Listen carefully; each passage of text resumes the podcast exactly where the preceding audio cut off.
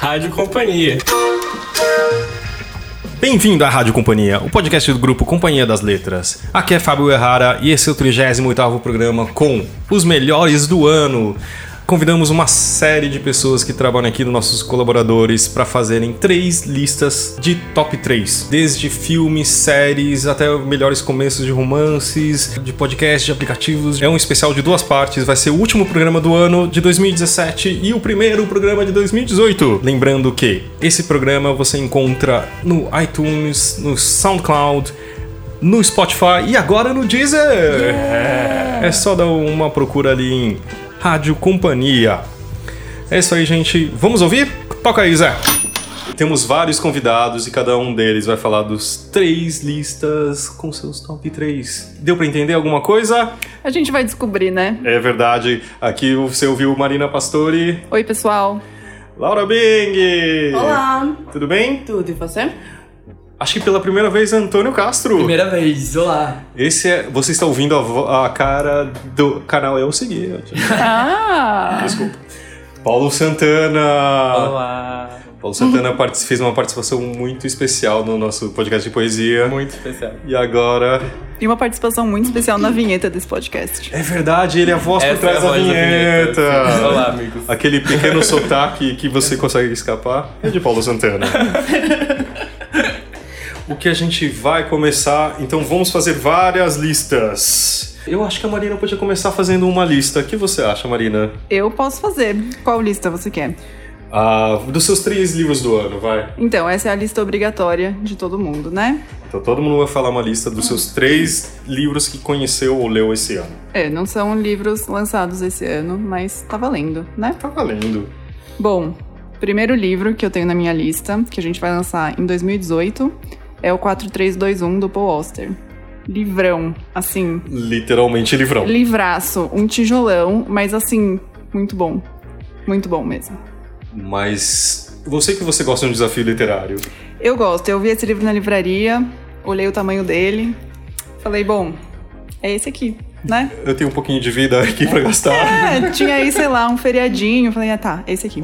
É, ele foi finalista do Man Booker Prize esse ano. E é assim, um E a gente vai lançar no 2018. 2018. Tá lá no blog, mais informações. O que mais que temos aí? Outro livro que eu li esse ano que eu gostei muito foi o Hibisco Roxo, da Chimamanda, que a gente discutiu aqui no Clube Rádio Companhia. É isso Uau. aí. Foi um ótimo programa, você deve ouvir, e um ótimo livro, não é isso? Ótimo livro, eu nunca tinha lido nada da Chimamanda, quer dizer, eu tinha lido No Seu Pescoço, que é um livro de contos, e aí fiquei curiosa pra conhecer os romances. Comecei por esse, assim, incrível, recomendo. E seu primeiro, tá na ordem? Não tá na ordem, assim, foi top 3 meio, meio roubado. Aí por último eu vou falar da concorrência, pode? Opa! Um livro muito bom que eu li esse ano foi o Laços, do Domenico Starnoni, lançado pela Todavia. É, assim, pra quem gosta de Helena Ferrante, quem gosta de um drama familiar, assim, muito bom. Fala de relacionamento, de traição, de família. Adorei. E é um romancinho pequeno dessa vez, mas assim, uma paulada. Uma paulada na cabeça. Paulada na cabeça. Não. Que é o que a gente gosta. É verdade, a gente adora coisa feliz, não é verdade? É isso aí. E agora, vamos ouvir quem? Quem? Quem? Paulo Santana! Yay. Gente, o Paulo tá muito animado. Muito Ai, muito animado. animado, muito. Você não tá vendo, mas ele tá de óculos escuros numa sala fechada, então... Eu sou muito descolado. Paulo, qual lista que você vai falar com a gente? Eu vou começar com os livros também. E aí, o meu primeiro livro é o Só Garotos, da Perry Smith. Esse é um livro que a gente lançou há bastante tempo. E aí, eu ganhei ele no ano passado, da Diana. E aí, ela ficava insistindo pra eu ler, e eu ficava deixando pra depois, porque eu sabia que era um daqueles livros que ia ser muito importante mudar. E eu gosto de adiar essas coisas, como sempre me sinto não preparado pra elas.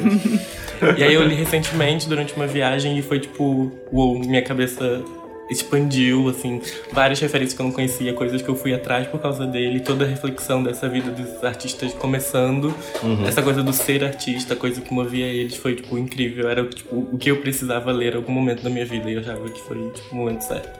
Olha só. E aí o segundo livro é um livro que a gente lançou esse ano, O Câmera Lenta, da Marília Garcia. É um livro de poesia, de uma poeta que eu já acompanho há algum tempo, eu gostava bastante, e aí a gente lançou pela companhia o primeiro livro dela. o- lançou o primeiro livro pela companhia. Uhum. E aí, enfim, de, dentre os livros de poesia foi um dos que eu mais gostei. Eu fiquei em dúvida também de que talvez esse segundo lugar possa ser compartilhado com Útero do Tamanho de um Punho, da Angélica Freitas, que é outra poeta de que eu gosto muito, que eu tive o primeiro contato esse ano e achei incrível. E aí, em terceiro lugar também vem, vai pra concorrência, que é o Tartarugas Até Lá Embaixo, do John Green. que Eu também gosto muito de literatura YA, enfim, John Green é um autor que eu amo há muitos anos, comecei a ler antes dele ser publicado no Brasil, inclusive. E, enfim, achei que esse retorno a ele depois de alguns anos, depois de todo o sucesso do das Estrelas, foi incrível. Amei. É isso. E agora, Antônio, qual que é a sua lista? Bom, eu vou fazer uma lista dos três livros infantis que mais me deixaram feliz esse ano, que de ver o resultado ou de ler e aproveitar o espaço também para falar para as pessoas seguirem a gente da Companhia das Letrinhas. A gente agora tem Instagram, arroba Companhia das Letrinhas, a gente tá no Facebook, a gente tem um blog que é muito legal para quem se interessa por literatura infantil, tem várias matérias toda semana que falam ou sobre temas da literatura infantil ou os nossos lançamentos, então acessem, leiam e contem pra gente o que vocês acharam. E os livros, a minha lista começa com Coisa de Menino, um livro da, da Pri Ferrari, que já lançou Coisa de Menino no passado, que é um livro muito legal que discute os papéis de gênero dos meninos na sociedade. É, outro livro que eu gostei muito foi O Homem Cão, do David Pilkey. Alguém aqui já leu? Não, é muito fofo. Não li, mas sei que é fofíssimo. Sim, é o mesmo autor do Capitão Cueca, é muito engraçado e eu ri muito lendo e adorei, fiquei muito contente. E o outro é um lançamento. Alguém aqui conhece o Dr. Seuss? Sim. Claro. Sim, é. O nome do livro é Aos Lugares Onde Você Irá. E é um livro que nos Estados Unidos é muito famoso. E as pessoas ganham nas formaturas, casamentos, momentos de finalização da vida. E fala um pouco sobre as possibilidades que a gente tem na vida quando a gente termina alguma coisa. E é muito lindo, é poético. Você lê, você se emociona, você entra na vibe. É pra criança, é pra adulto, enfim. São três livros que eu gostei muito. E esse último, Dr. Seuss, sai ano que vem, ainda não foi lançado. Paulo, me conta. Conta pra gente essa sua segunda lista. A minha segunda lista vai ser das edições mais bonitas que a gente fez aqui na companhia esse ano. E aí, a prim- o primeiro deles é o livro que a gente fez especial pra Flip, que, que esse ano teve a Casa Amado Saramago. E a gente fez o livro com o Mar por Meio, que reúne cartas trocadas entre os dois autores. E, enfim, talvez vocês possam ajudar mais descrevendo a edição, mas é uma edição linda, incrível. É uma, é uma edição super diferente que tem a, a o corte aparente com uma linha vermelha, que é simbólico, inclusive, porque o livro ele tem a costura, não sei se sabe, tipo, os cadernos são costurados e geralmente é uma linha invisível, entre aspas, só que no caso usaram uma linha vermelha, que mostra, que também é um- uma, uma são us- usadas duas cores, geralmente nesse livro são duas cores, que é vermelho e o azul, que a capa também nessa cor, que mostra a cor do mar, etc. É uma coisa muito bonita. A gente vai colocar aqui no link, tem um videozinho mostrando como é a edição.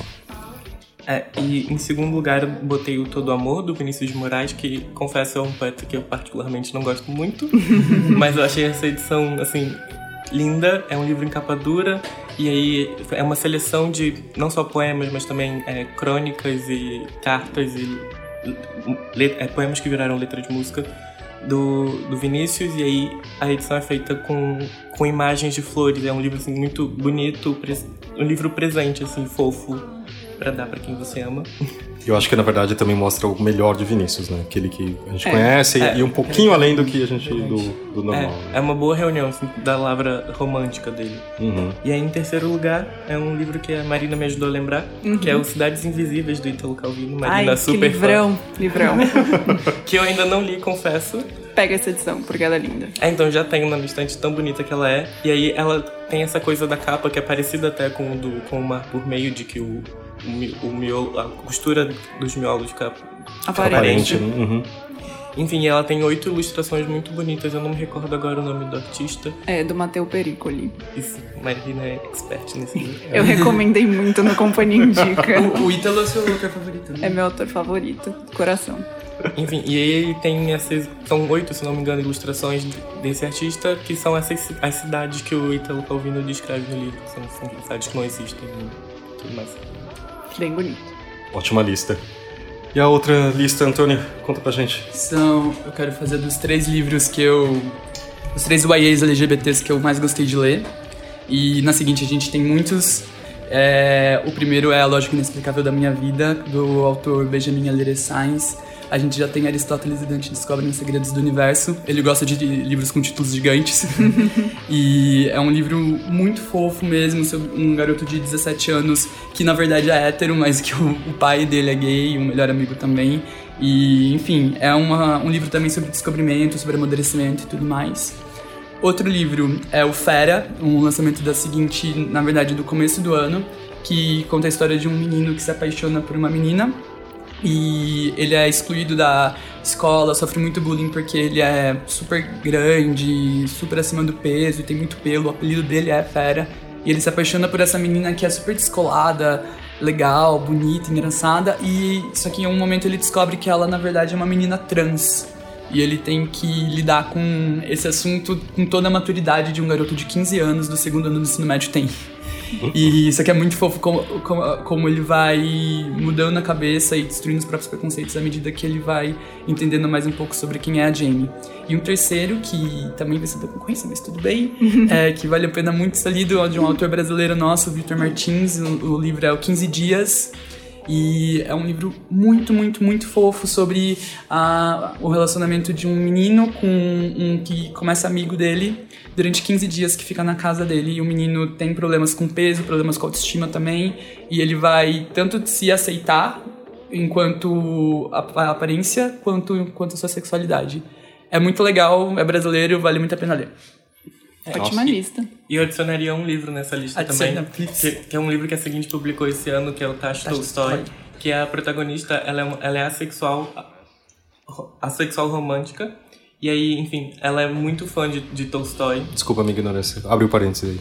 Então, ela é assexual, então ela não, não sente atração sexual por pessoas, uhum. mas ela é heteroromântica, ela se sente atraída romanticamente por homens. Então ela pode uhum. se apaixonar por um menino, que é o que acontece na história, uhum.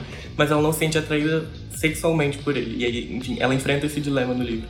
Eu, enfim, ela é muito fã de Tolstói e ela tem, ela faz uma websérie com uma amiga que é uma releitura de Ana Karenina. E aí elas, do dia pra noite, elas, elas são recomendadas por uma youtuber famosa, elas ficam muito famosas. E aí o, o livro é, é, é, super fofo, super simples, assim, não é um livro que você lê e fala, nossa, mudou minha vida, mas o tempo que você passou lendo é tão gostoso que você quer recomendar, você quer que todo mundo tenha essa sensação gostosinha de ter lido ele. Completamente, até achei, tipo, muito apaixonante.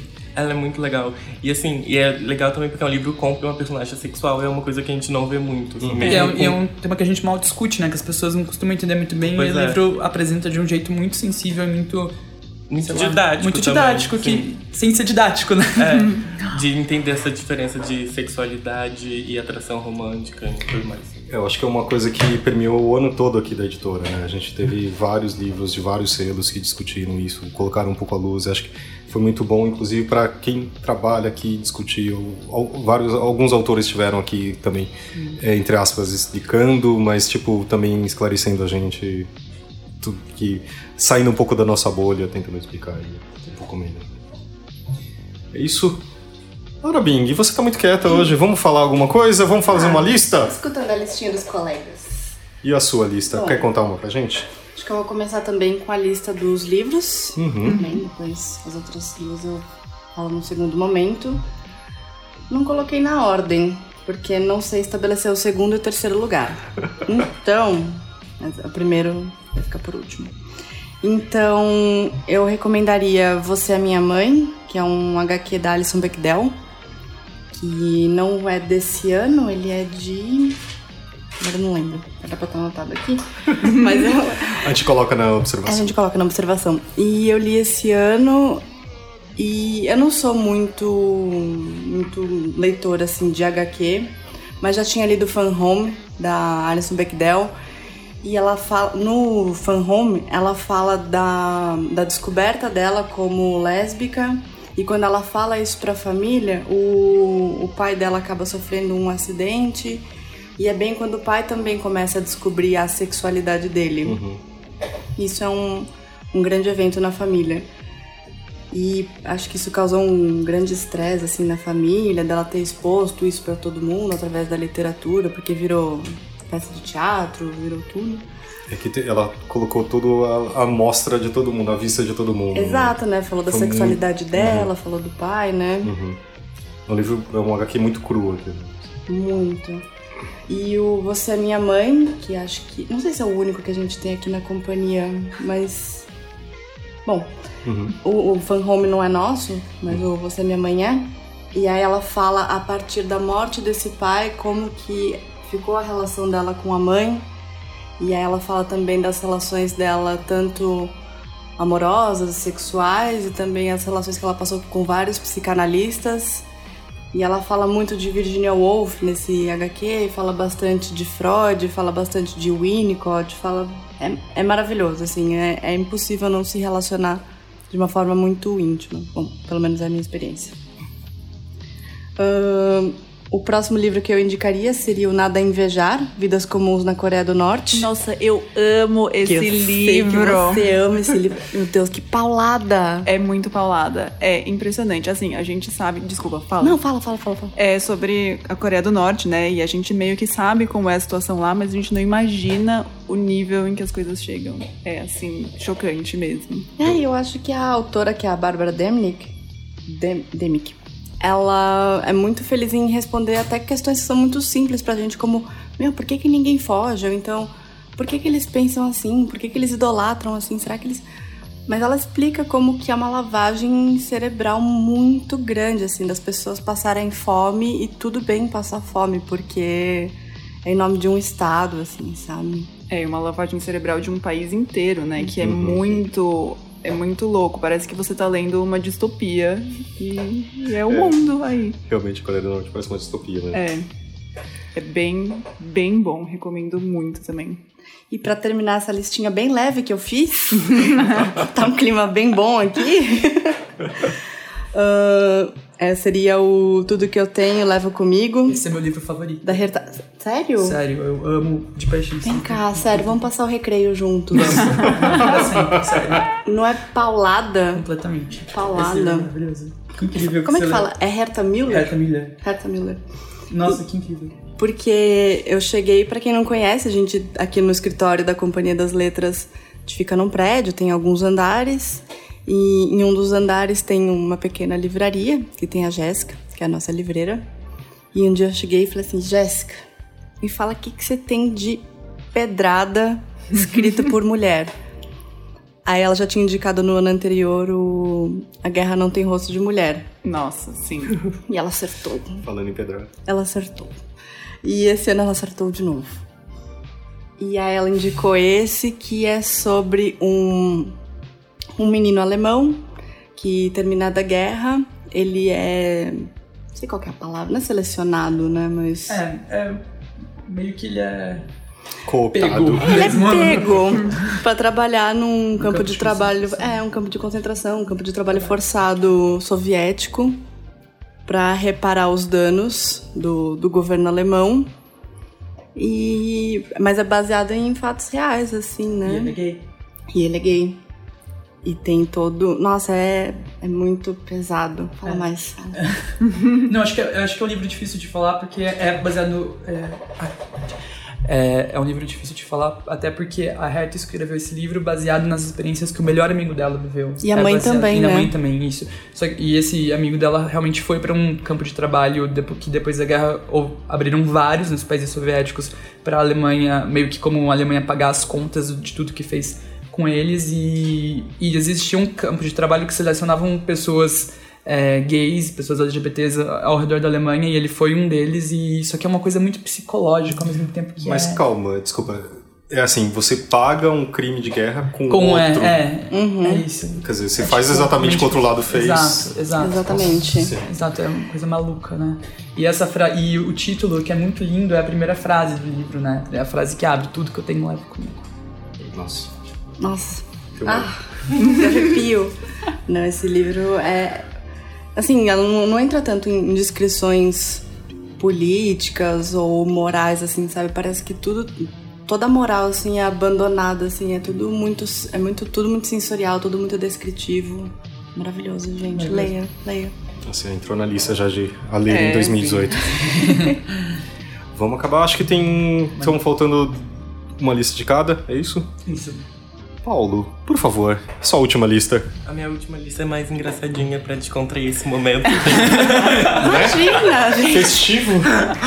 então, a gente teve. A gente ficou discutindo lá antes de vir gravar esse podcast várias listas mais engraçadinhas que eu podia fazer. E aí eu escolhi uma que é piadas internas do nosso departamento. Genial. E aí, enfim, eu trabalho no marketing com o pessoal lá e a gente tem vários momentos engraçados no meio de tantas tensões, de tanto trabalho. E aí a primeira delas foi o momento Alô Rosildo. Já Tava, tava presente nesse momento, gosto muito. Eu não, não estava nesse momento, me conta. foi um momento incrível que basicamente a Ellen, nossa amiga, Que vai aparecer daqui a pouco. ela foi ligar pro, pro, pro pedreiro dela, que que faz tudo, que ajuda na casa dela e tudo mais. E aí a gente estava lá trabalhando normal, e aí ela ligou pra ele e teve esse momento alô Rosildo, que contando agora não é nada engraçado. Mas, Mas é é que, que no Mas tipo, marketing, foi tipo gente... muito natural. Alô, Rosil? assim, não sei, foi um momento que eu não consigo esquecer, mas não consigo descrever, assim, o impacto. É uma coisa que eu falo até hoje. Meu sonho é ter uma placa escrito alô Rosildo na minha casa. Eu vou tentar descrever uma parte assim. A gente trabalha numa sala de 100, 50, qual é? 25 metros quadrados, eu tô chutando assim. É uma sala muito grande que tem, sei lá, quase 20, mais de 20 pessoas. Bem mais. Bem mais. E o negócio é que são raros os momentos de silêncio no nosso andar. E aí tava num desses momentos de Sim. calma e aí de repente chega uma voz tranquilinha. Alô, Rosildo? e aí Isso virou uma piada de meses, assim. E que vai durar. vai, vai durar, vai entrar em 2018. Vai, com certeza. Eu espero que vocês todos marquem, façam uma hashtag. Você que tá ouvindo, por favor. Hashtag Alô, Rosildo. Hashtag alô Rosildo. Vamos fazer isso acontecer. Vamos. Por favor. E aí o segundo momento é muito recente, que também envolve nossa amiga Ellen, grande, grande Grande protagonista de piadas. Ainda bem que ela não tá aqui, porque eu já sei qual vai ser e ela vai me xingar. É, então, ainda bem que vai sair daqui a pouco e a gente não vai ver quando ela ouvir isso aqui. Mas foi um momento em que ela precisava escrever um e-mail e ela precisava de um sinônimo de uma palavra X, não lembro agora. Aí ela perguntou pra Marina, e eu, eu tava do lado, e a Kiara, nossa outra amiga no marketing também. E ela perguntou, tipo, ai, qual é o sinônimo de uma palavra X? E aí a Marina disse, muito tranquilamente, sinônimos.com.br. Gente, eu disse, na maior boa vontade, é um site muito útil. A Entrem. gente usa muito. né? Então, É, eu uso muito também, Eu então uso eu também. concordei e tudo mais. E aí a Ellen odiou essa resposta. Acho que foi a resposta mais rude possível. Ficou ofendidíssima. Ficou ofendida. É, co- Virou a cara pra mim. É quase falar assim, por que você não dá um Google ou coisa assim? Mas foi de boa vontade, juro Let pra me você. Google that for you. Eu sei que geralmente eu não falo as coisas de boa vontade, mas nessa hora foi. Sinônimos.com.br é ótimo, inclusive usem, sabe? Isso. Tá na hora, né? Gente. É, botão direito do Word, sinônimos, qualquer coisa. E aí a- o terceiro momento, a, a terceira história, vem dos nossos amigos do Departamento de Direitos Estrangeiros, que é o conceito de fardo e alegria de viver. Ah, muito bom esse conceito. Então, explicando o conceito, a nossa amiga Lígia, conversando com a irmã dela, elas criaram essa ideia de que existem pessoas no mundo que são fardo de viver e pessoas que são alegria de viver. Pessoas que estão muito animadas e pessoas que reclamam Não de estão, tudo. São. Pessoas que são animadas. Faz realmente. parte da sua essência inicial, assim. É o primeiro respiro. Enfim, desde que a gente teve contato com essa grande teoria, a gente não para de repetir ela o tempo inteiro e a- encaixar pessoas dentro dela. E aí eu acho que o meu grande momento de 2017 foi quando semana passada eu fui definido como o extremo fardo do departamento de marketing. Tô muito contente com esse título, acho que eu mereço muito. E A gente Trabalhou aqui- bastante pra isso, né, amigo? muito, muito. Eu me esforço todos os dias pra ser mais fardo. Acho que essa é a minha essência, o meu verdadeiro eu. assim. Diz a pessoa de óculos escuros. Numa sala fechada. A gente tem a régua do fardo aqui na nossa frente. Tem o Paulo, que é o extremo fardo, e o Antônio, que é a extrema alegria de viver. É, exatamente. Antônio, extrema alegria. E são, assim, tipo, o, o- a alegria de viver é muito fácil ser. Na, porque eu, realmente o fardo aqui é muito geral. Então, É. Não reparei. Estranho, né? Também acho estranho. A gente é tipo yin yang, amigo. E a última lista do Antônio, qual Get vai ser? Ah, não vai ser tão legal igual essa. Ah, Mas- tudo, bem. Tudo bem. Não, são três aplicativos que eu descobri esse ano que me ajudaram na vida. O... Adorei essa, boa? Eu Acho que é Muito bom, verdade. muito bom. Vamos lá. Aí o primeiro é o é o Headspace, que é o aplicativo de meditação guiada, que acho que já tá bem famoso. Muito bom, é Muito ótimo. bom. É, Também gosto. É ótimo, tipo, é um jeito muito fácil de conseguir meditar 10 minutinhos por dia e, a- e é uma voz que vai te guiando e te ajudando mesmo. Eu acabei aprendendo a meditar a partir desse aplicativo, eu achei Mara, muito legal mesmo. E é super fofo o aplicativo. E é super fofo. É, tem uns, tem uns videozinhos muito queridos, né? Dá licença, parênteses pro Merchan.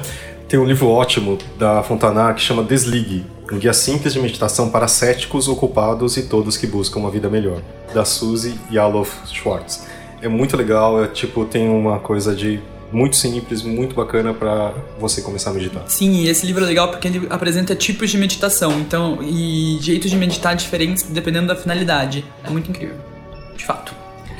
É, outro é pra quem anda de ônibus em São Paulo, é muito chill, é o City Mapper. Eu sempre fiquei baixando vários aplicativos que localizam ônibus, metrôs e etc. ao longo da cidade e nenhum nunca pegava tão bem quanto esse. Esse de fato, tipo, comprovadamente com uma pessoa que usa transporte público todos os dias. Comprovadamente. Provadamente. Eu posso falar que, tipo, esse dá muito certo. Quando Eu- a gente vai viajar também, ele é super útil. Ele é, várias né? Vários. é, tem vários lugares, funciona. E aqui, sabe o que eu adoro? Quando você vê dois ônibus um atrás do outro, fala, ah, eu vou pegar o segundo, porque vai estar Vai mais mais vazio, sim, Ah. tipo, muito inteligente. É, o terceiro, eu ainda tô um pouco em dúvida se eu, o quanto eu gosto dele. eu tô, tô testando. É o Moments, que fala quanto tempo você passa por dia no celular. Eu não quero Ai, que baixar aflição. isso. É um pouco aflitivo e ele passa a, a sua média diária. E todo dia ele passa um report falando quanto você passou a mais ou a menos com comparação ao dia anterior. Tecnicamente, se você leva a sério, você diminui o seu, o seu, o seu tempo de celular. Eu tô com ele há alguns meses e só tá me fazendo sentir culpado. Mas às vezes pode dar certo pra outras pessoas, então eu tô dando a dica. É. Quem sabe? Mas um, um outro aplicativo também, só, só falando, é o TED, do TED, que deixa baixar vídeos offline, igual a Netflix, daí você pode assistir as palestras, tipo, no ônibus e tal, é muito bom. Boa. Eu queria dar mais uma dica. Tem um aplicativo que eu, uso, eu tô usando faz pouco tempo para podcast que chama Pocket Cast, que é muito bom. Ele sincroniza, você pode colocar em vários aparelhos, você consegue ouvir no seu computador também, na web, é muito bom. Ah, legal. Legal. Ah, e tem um, desculpa, eu tem um que chama Pacer, que conta quantos passos você dá, se você tá sendo é, menos. Como é que fala? Sedentário? É, quase todo dia eu sou sedentário, mano. Amei!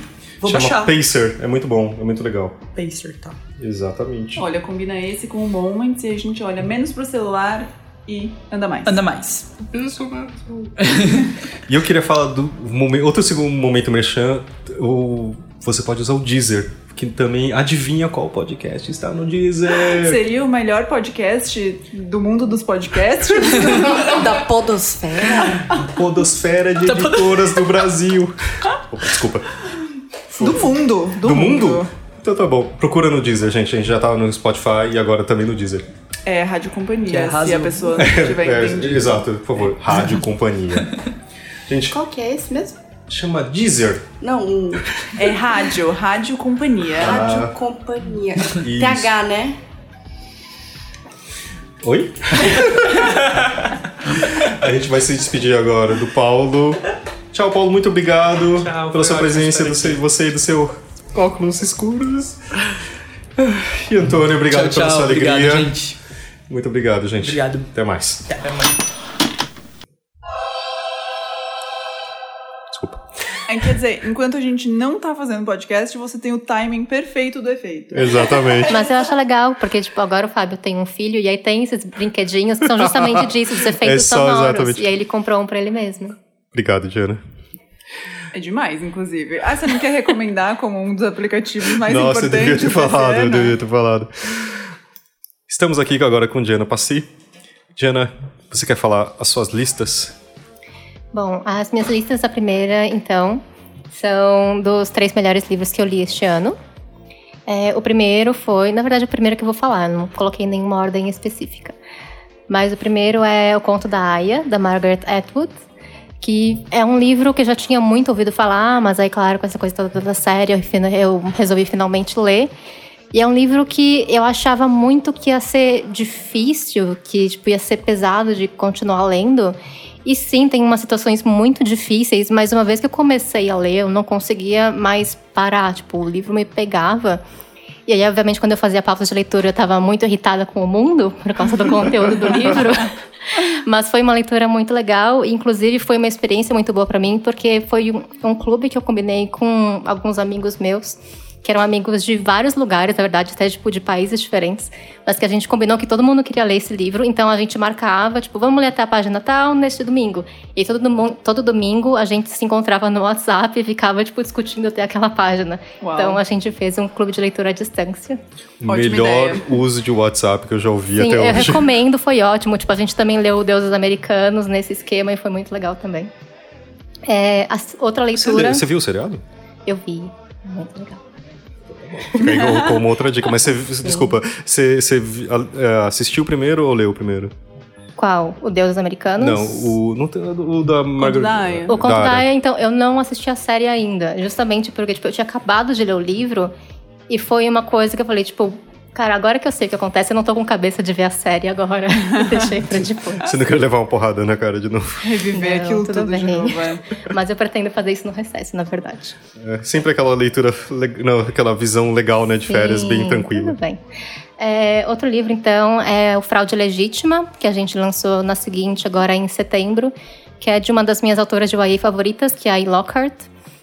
E a cada livro ela muda o jeito de escrever, mas continua muito bom. E esse livro, ele é contado do final para o começo. Ele começa no capítulo 18 e você vai avançando até o capítulo 1. Então você começa pela conclusão da história, você começa sabendo o que aconteceu com os personagens. E aí é, você vai voltando na história a partir disso. Então é curioso porque você não está tipo fazendo a leitura para descobrir o que acontece. Você está lendo para descobrir como os personagens chegaram lá e na verdade quem são esses personagens. Então você vai tipo, descobrindo pistas deles aos poucos e ao contrário. E isso deu muito certo porque ela conseguiu amarrar as pontas muito bem, mas é, uma, é um livro que é um mistério. É, ele é bem inspirado no, no replay da Patricia Highsmith. E eu não conseguia parar de ler esse livro. Foi daqueles realmente que tipo, eu não queria dormir, porque eu queria saber. Porque você termina um capítulo e ela tá, tipo. Ela tá no Cancún, acho e você não sabe muito bem o que está acontecendo porque ela é o começo do livro. E aí ela tá fugindo de alguém, aparentemente você não sabe por quê. E aí termina esse capítulo e aí começa o, o próximo, que na verdade é o anterior. E aí fala, tipo, ah, então, três semanas antes, na verdade, ela estava fazendo isso, isso, isso. E, tipo, você vai juntando essas pistas, então, até o final, você ainda tá descobrindo uma migalha da história. É muito legal isso. Eu acho que uma boa classificação é quando o livro não deixa você dormir, você quer, você prefere perder horas de sono para continuar lendo, é a melhor referência. Devia ter isso no Goodreads, não deixou dormir. Ou quando deixa o ônibus passar, assim, sabe? Porque você não quer parar, você não quer subir no ônibus, você não quer fazer nada, assim. Então... Exatamente. É, e por último, as perguntas do Antônio Cherchanese, que a gente lançou aqui esse ano na Companhia das Letras. É, pra ser totalmente claro, eu conheço o Antônio, ele é meu amigo, mas é, é uma questão de que é um livro que ele é um pouco de horror, de terror. E eu não gosto de livro de terror, mas, tipo, eu falei, ah, é livro do amigo, né? Vamos ler. Tem que ler. E na verdade, essa é uma questão, tipo, eu li todos os livros dele e eu gosto muito sempre. Tipo, o Antônio é um cara que eu sempre que eu termino de ler os livros, me dá vontade, tipo, de ler mais dele, porque uhum. eu gosto muito do jeito que ele lê. E as perguntas, eu tava meio em dúvida se ia gostar ou não, por causa disso, de que eu não leio de terror. Mas eu peguei e foi a mesma coisa de sempre, que eu terminei querendo ler mais, querendo reler os livros anteriores dele. E eu achei muito legal a questão de como ele retratou a vida, tipo, de uma garota de vinte e tantos anos em São Paulo, é, que na verdade o que eu interpretei que é o maior terror da história dela é o prospecto de você pagar boletos pelo resto da vida, que realmente é muito aterrorizante. e eu achei isso muito real e foi bem retratado, mas assim, tem toda a questão também da dos espíritos que ela enxerga e de uma seita que está fazendo alguns, alguns rituais é, que ela começa a investigar. Eu achei muito legal. Eu ia fazer um momento merchan, que eles, o Antônio participou do podcast, eu queria lembrar o número, né, que era o 19. Marina, quantos downloads, quantos plays tem do podcast número 19 do Antônio e do Santiago que fala sobre terror? Meia, meia, meia. Juro, tá escrito aqui, gente. Não tô brincando. Por favor, alguém embaixo. É, por favor, alguém escuta agora. Agora. Esse número. E também agora entrou na, na nossa, no nosso pequeno estúdio Clara Dias. Clara, Bora! E aí, hein? quer fazer sua primeira lista? Ah, eu tô aqui, ó, ainda elaborando as minhas listas. Não fez a lição de casa. tá um pouco difícil. Não vai ganhar coca. Poxa, você sabe que isso é um problema. Eu sei. Só que a gente pode brigar feio disso, né, Marina? Posso? Vamos lá. Posso falar dos livros, então? Vamos lá. É, foi um pouco difícil, confesso. É? É. E eu vou fazer de. Vamos lá, de trás pra frente, assim, do último que eu li pros, pros primeiros. É, no feriado do dia do 2 de novembro, eu fui lá, vocês sabem, né? Vou aqui me expor, Sim. óbvio. É, fui lá para um retiro, viver alguns dias sendo vegetariana. Você só não pode falar o nome porque eles não estão pagando a gente. Exato, é. Fui ser vegetariana, fui fazer meditação, fui ficar sem celular, fui, enfim, ficar meio alheia aí às coisas de sempre. E levei alguns livros para ler, entre eles o do Jô, que a gente ia lançar logo na sequência. Fiquei lá trabalhando no livro, mas resolvi levar um livro para ler por prazer, porque de vez em quando a gente importante. precisa, né? E aí levei o, do, o novo do Bernardo Kucinski, O Pretérito Imperfeito, que hum, é simplesmente, tipo, arrebatador, assim. Eu fiquei muito, muito impressionada. Eu já tinha lido os outros livros do Bernardo, O K e Os Visitantes, que a gente também lançou, acho que foi o ano passado, né? Acho que sim. Foram- é, a gente lançou ano passado. E aí, o Pretérito Imperfeito é a história de, um, de uma relação entre pai e um filho adotivo que não dá muito certo, assim, tipo, o filho desde de pequenininho, ele é, tem é, tem algumas doenças ah, e eles não sabem muito bem como tratar, eles vivem indo no, no médico, no hospital, para descobrir o que, que é, de onde é que vem essas, essas, essas doenças do filho, porque eles também não sabem muito bem de onde é que ele veio, assim, ele foi adotado de uma forma meio escura, assim, às cegas. E, enfim, aí a gente vai acompanhando a vida, a história deles, dessa família, que sempre na voz do pai, o pai contando as coisas que acontecem, a gente vê o menino crescendo e sempre com muitas, ah, enfim, dificuldades ali afetivas, ah, dificuldades tipo na vida, o menino se envolve com drogas, se envolve com ah, com, enfim, com álcool e só que é, é, tipo é muito cruel, sabe? Eu não tenho filhos e eu fico pensando tipo nas pessoas que têm filho lendo esse livro, sabe? E as pessoas que adotaram os, os filhos, É, enfim, espero que não seja tipo uma regra, sabe? Essa, essa relação deles. É, e é, é muito, muito, muito impressionante, assim. O Bernardo conta a história de uma forma muito, muito cruel, muito... Sei lá, tipo, eu pegava o livro, lia, fechava e falava, meu, não é possível que ele tá falando isso do próprio filho, sabe? Não É um livro possível que, fica com você, né? Ele permanece. é, não é possível que a relação tenha chegado a este ponto, sabe? Uhum. E achei foda, gente. Achei muito muito impactante, assim, acho que eu trouxe três livros que me impactaram demais é, esse, esse ano e o do Bernardo foi o último e eu recomendo a leitura, assim, fortemente, porque mesmo enfim, se vê ali o- até onde a gente pode chegar, sabe? A relação, tipo, os caras rompem, sabe? O pai rompe com, com o filho. Manda uma carta e fala, meu, eu não, não quero mais sofrer com, com esse sentimento, não quero mais sofrer pelo amor que eu tenho com você e a gente não consegue dar certo, a gente não consegue ser, ter uma relação de pai e filho, então eu não quero mais. Não, e tem uma complicação que realmente essa coisa da adoção, quer dizer, você de certa forma escolhe e você chegar ao extremo de romper é- deve ser a coisa mais dura também, né? Pois é, meu. É, eu. É. Foi impactante, gente. Desculpa, não queria causar assim. Essa angústia, assim, logo no primeiro. É, não que os outros sejam mais, mais simples. Vamos lá. mas- Bom, é, eu resolvi ler o- a Helena Ferrante esse ano, mas eu não fui ler a, Amiga Genial. a Amiga Genial, não fui para tetralogia. Eu decidi ler O Dias de Abandono, que é um livro bem curtinho dela, mas que também é muito puxado. É sofrimento concentrado, né? Não é? Eu acho que eu só li livros sofrimentos concentrados, gente. É. Gosto. Gosto. É Mas o que eu tava passa uma muito. listinha de livros mais tranquilos. Ai, por favor, Diana, sei. acho que eu preciso, viu? Mas enfim, Dias de Abandono é a história de uma mulher que foi abandonada pelo marido.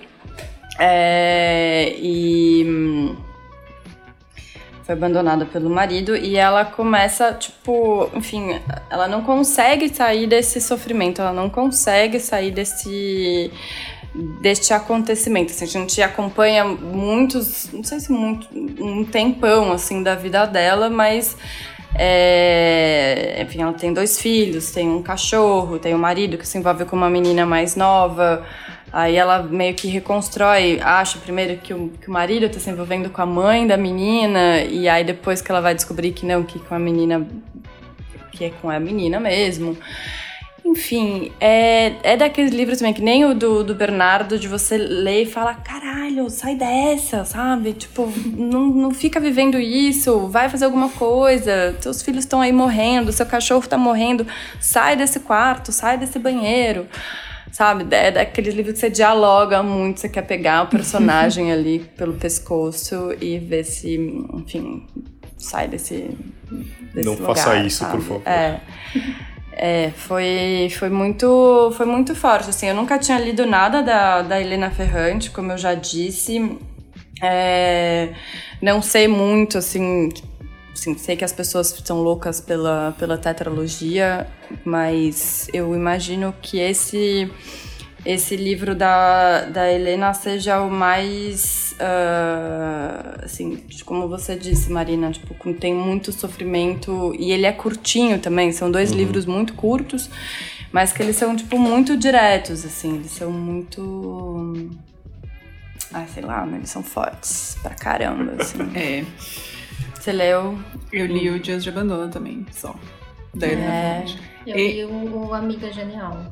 E aí, que tal? Eu gostei bastante. Eu acho que não tem essa questão do sofrimento, mas também tinha isso de querer sacudir os personagens. É, né? Eu falei também do, do Laços, do Domênico Ah, Sternoni, você aqui, ó. leu? Tá aqui, ó. Ai, desculpa.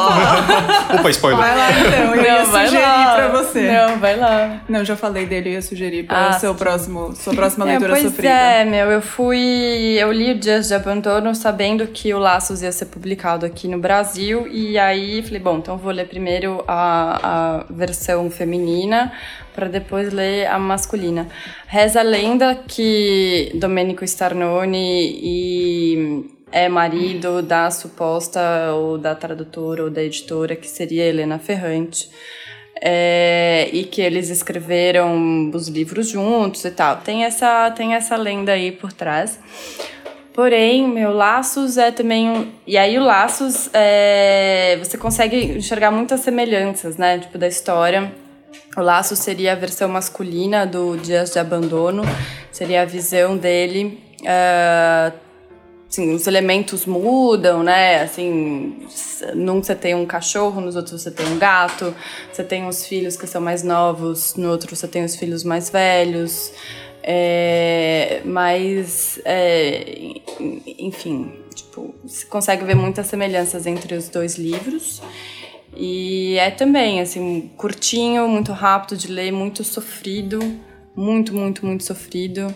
Acho que pra 2018 eu quero livros menos sofridos, gente. Eu acho que a gente tá eu, não precisando. tinha, eu não tinha feito essa relação, mas. Que eu tem acho- acho- que ouvir. A listinha do Antônio, tá boa. É. A listinha do Antônio tá leve, tá tranquila. Eu devia ter feito não os livros que, que eu mais gostei, mas os livros mais sofridos que eu né? Isso pode ser o Foi subtítulo isso. da sua lista.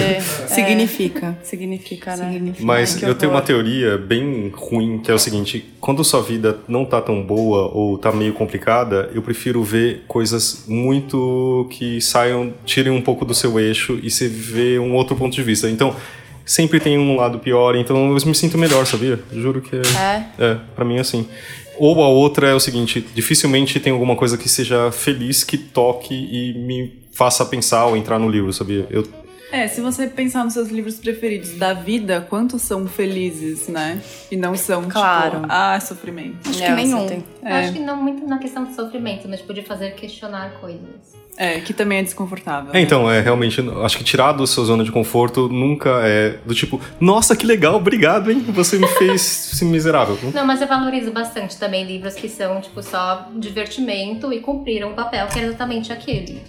O da bola, o Bolota, talvez? Não, bolota também, mas, tipo, vários livros que eu já li que, tipo, não é só porque, tipo, ai, nossa, não foi um tema super pesado que eu vou deixar de dizer, tipo, nossa, é um baita livro, sabe? Ah, não, isso não, claro.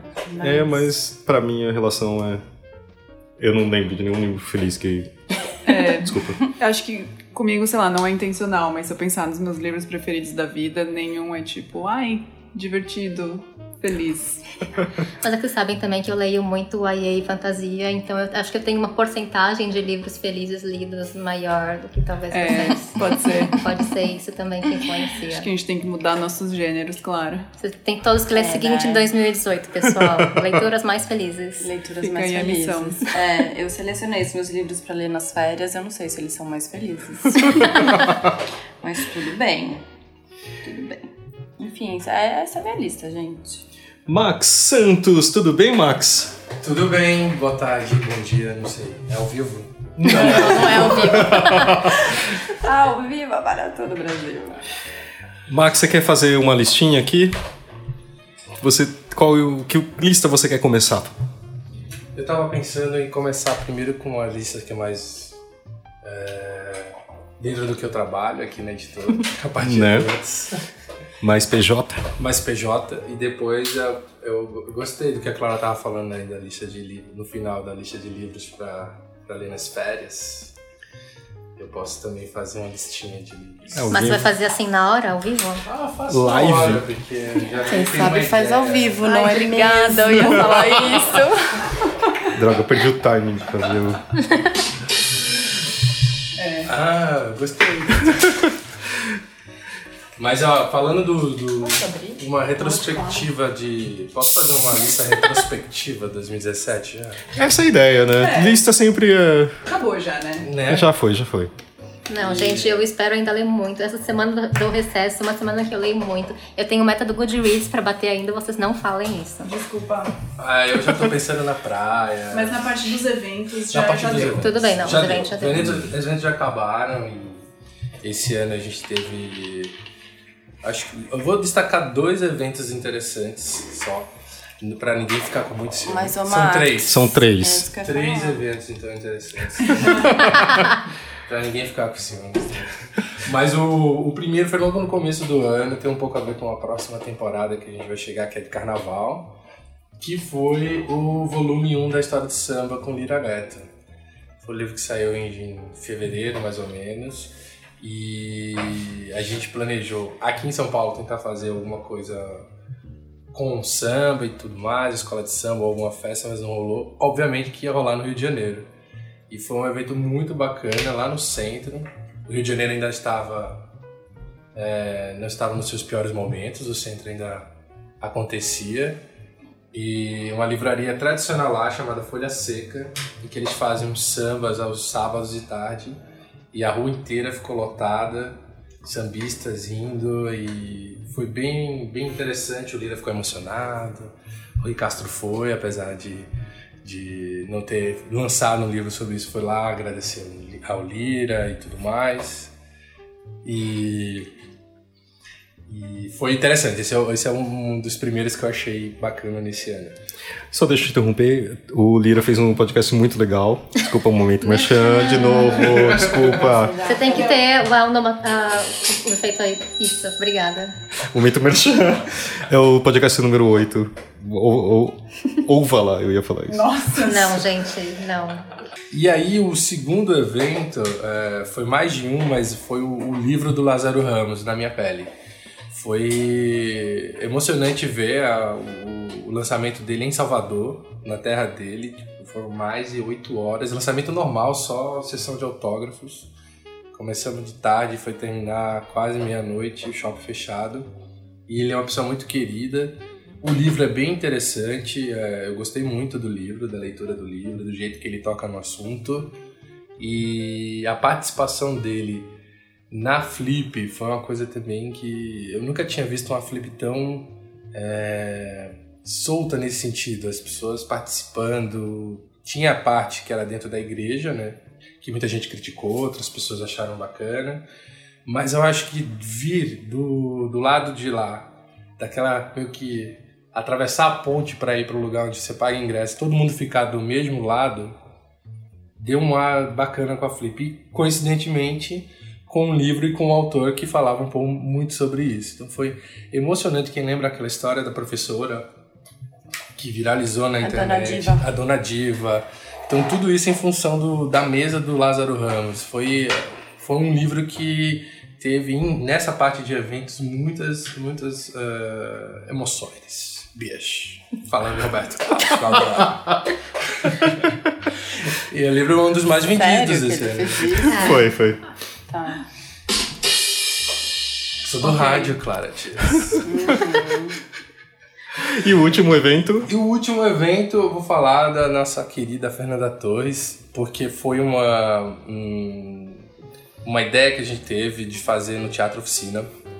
O livro fala sobre um, um autor que, que passa do começo da sua carreira, um mega sucesso e depois entra no ostracismo. E ah, a gente estava pensando de que forma fazer a edição número 4 do Noite de Estreia, porque a Fernanda Torres sempre está no Noite de Estreia, né? Ela como atriz e autora, ela participou de todos. Quer dizer, menos do primeiro, mas os três últimos ela estava presente. E aí a gente pensou em fazer no Teatro Oficina antes de começar a polêmica no, no- do esquema do terreno. Isso que foi bem interessante. E aí depois que a gente programou, fez todo o esquema, começou a procurar os atores que iriam fazer a leitura, é, aí foi quando começou a polêmica. E aí, com a polêmica começando, a doutora Fernanda, que é a mãe dela, topou participar também. Então o evento transformou-se em algo histórico. Foi uma coisa realmente Antônio Fagundes, Fernanda Torres, Fernanda Montenegro, Zé Celso Martinez, todos eles participando dessa leitura do livro. O Teatro Oficina lotado foi, foi um top 3 do ano. No link, na, na descrição a gente vai colocar o link, tem um vídeo também de todo esse evento. Sim, sim, sim, isso é verdade. É isso. Eu posso pegar essa deixa só porque o Max falou da Flip e uma das minhas listas tem a ver com isso? Por favor, Diana. Minha segunda lista é de autores que eu gostaria de ver na Flip. Boa. Hum, Sim, porque como teve essas mudanças todas na Flip desse ano, que eu achei bem legal, é, eu comecei a pensar em quais outros autores eu também gostaria de ver por lá. E a primeira delas é a Celeste Ing, que eu acho que todos vocês já me ouviram falar dela, porque eu já falei muito dela. É, o livro da Celeste Ing, o primeiro, foi o Tudo Que Eu Nunca Contei, que só não entrou na minha lista de livros favoritos desse ano, porque foi justamente o livro que eu li no final de 2016 no recesso, porque ler no recesso é importante. e então deu para colocar na lista desse ano. Mas foi um livro que eu li meio descompro- descompromissadamente e subiu para ser um dos favoritos da minha vida, porque eu me identifiquei muito com, com, com a história, que define basicamente tipo, é um trecho que fala tipo, essa história sobre um pai que queria, é, que queria se integrar na sociedade e da mãe que é loirinha, branca e que a, a mãe dela achava que ela ia ter um casamento tradicional com, com um homem como eles e aí fica essa coisa meio é, um pequeno escândalo na família de que ela decide se casar com um cara chinês, um tipo, filho de chineses e toda essa questão, tipo, de que é, eles casaram por amor mesmo, mas como o background diferente deles trouxe problemas e como isso, as expectativas de cada um deles, eles nunca conseguiram é, sustentar isso. E como isso acaba passando para a filha deles. Na verdade, o foco maior do livro é a filha, que quando começa o livro você sabe que morreu, é, o livro começa dizendo que a garota foi encontrada afogada no lago e o livro é então para você descobrir o que aconteceu para ela ter ido parar morta no meio do lago. Então, é como se fosse um mistério para você descobrir o que aconteceu, mas na verdade, tipo, não é um livro de mistério. É você acompanhando a história dessa família, então, da história dos pais, da história dela, você vê a história do irmão também acompanhando o que aconteceu com a irmã. E essa questão, tipo, porque o meu pai é chinês e a minha mãe é loira, então, tipo, não tinha como eu não me identificar. Então, foi muito, muito importante para mim, foi muito marcante, e é por isso que eu queria muito que ela viesse na Flip. É, o livro que ela lançou esse ano, que eu imagino que a Intrínseca vai lançar em breve também, que é o Little Fires Everywhere, eu também já li, é muito bom também. Uh, e não sei, é uma autora que eu espero conhecer alguma vez na vida, e vocês sabem que eu faço campanha, eu comprei sem brincadeira nove exemplares já de tudo que eu nunca contei para sair dando para as pessoas. Eu ganhei um, inclusive. Sim. É, então, como vocês podem ver, quando eu gosto de um livro, eu compro vários e vou dando para as pessoas. Eu sou uma ótima amiga. Você quer, claro, eu ainda tenho em casa. Eu quero também. Mas isso também é meio sofrimento, então não sei se Ah, te então ajuda. Ótimo, tá super na minha lista. Tá, tudo Vai, bem. manda. Bom, o próximo autor que eu gostaria de ver na Flip é o George Saunders. Que a gente lançou o 10 de setembro e ano que vem a gente vai lançar o Lincoln no Limbo. Imagino que a Thaís já tenha gravado falando. Ainda não. Ainda, Ainda não. não. Bom, a Thaís vai falar do George Saunders, eu não vou então muito falar sobre o livro dele. Mas o, é, o motivo de eu querer muito que ele venha é porque foi muito curioso que quando ele ganhou, acho que o National Book Award, algum desses prêmios, ainda com o 10 de dezembro, eu achei muito curioso que é, eu nunca tinha ouvido falar dele, na verdade, e aí quando saiu o prêmio eu vi que estava na nossa programação, mas é, o que me chamou mais atenção foi que estava todo mundo comentando na internet sobre como o prêmio era merecido, porque o autor é muito simpático. todo mundo fica é, frisando sobre como ele é muito legal. Então eu queria que ele viesse para ver se isso bate de fato, se ele realmente tão legal. E como a Thaís já leu os livros dele e falou que é muito bom, eu confio nela. Eu amo quando bate autor bom com autor É, gente é boa. muito bom isso. É muito bom. tipo, nossa, que legal aquela pessoa que é bem legal ganhou o prêmio. Ela É merece. que nem quando o Ishiguro ganhou o Nobel. Foi essa Sim. sensação. Muito bom. É, e por último, o Colson Whitehead, que é o autor de Underground Railroad, Os Caminhos para a Liberdade, que saiu aqui pela HarperCollins. Porque é um livro que ganhou todos os prêmios possíveis ano passado, acho que foi no ano passado nos Estados Unidos. E eu não consegui ler ainda, mas eu ouvi tantos elogios que eu gostaria de ver o que ele tem para falar. É, é a história sobre é, esse túnel subterrâneo que existia mesmo nos Estados Unidos para ajudar é, negros a escaparem da escravidão. E eu ouvi falar tanto disso, você quer anotar É isso? Eu tô vendo. Os caminhos para a liberdade. Os Caminhos Obrigada, para a Liberdade, Diana. Underground Railroad.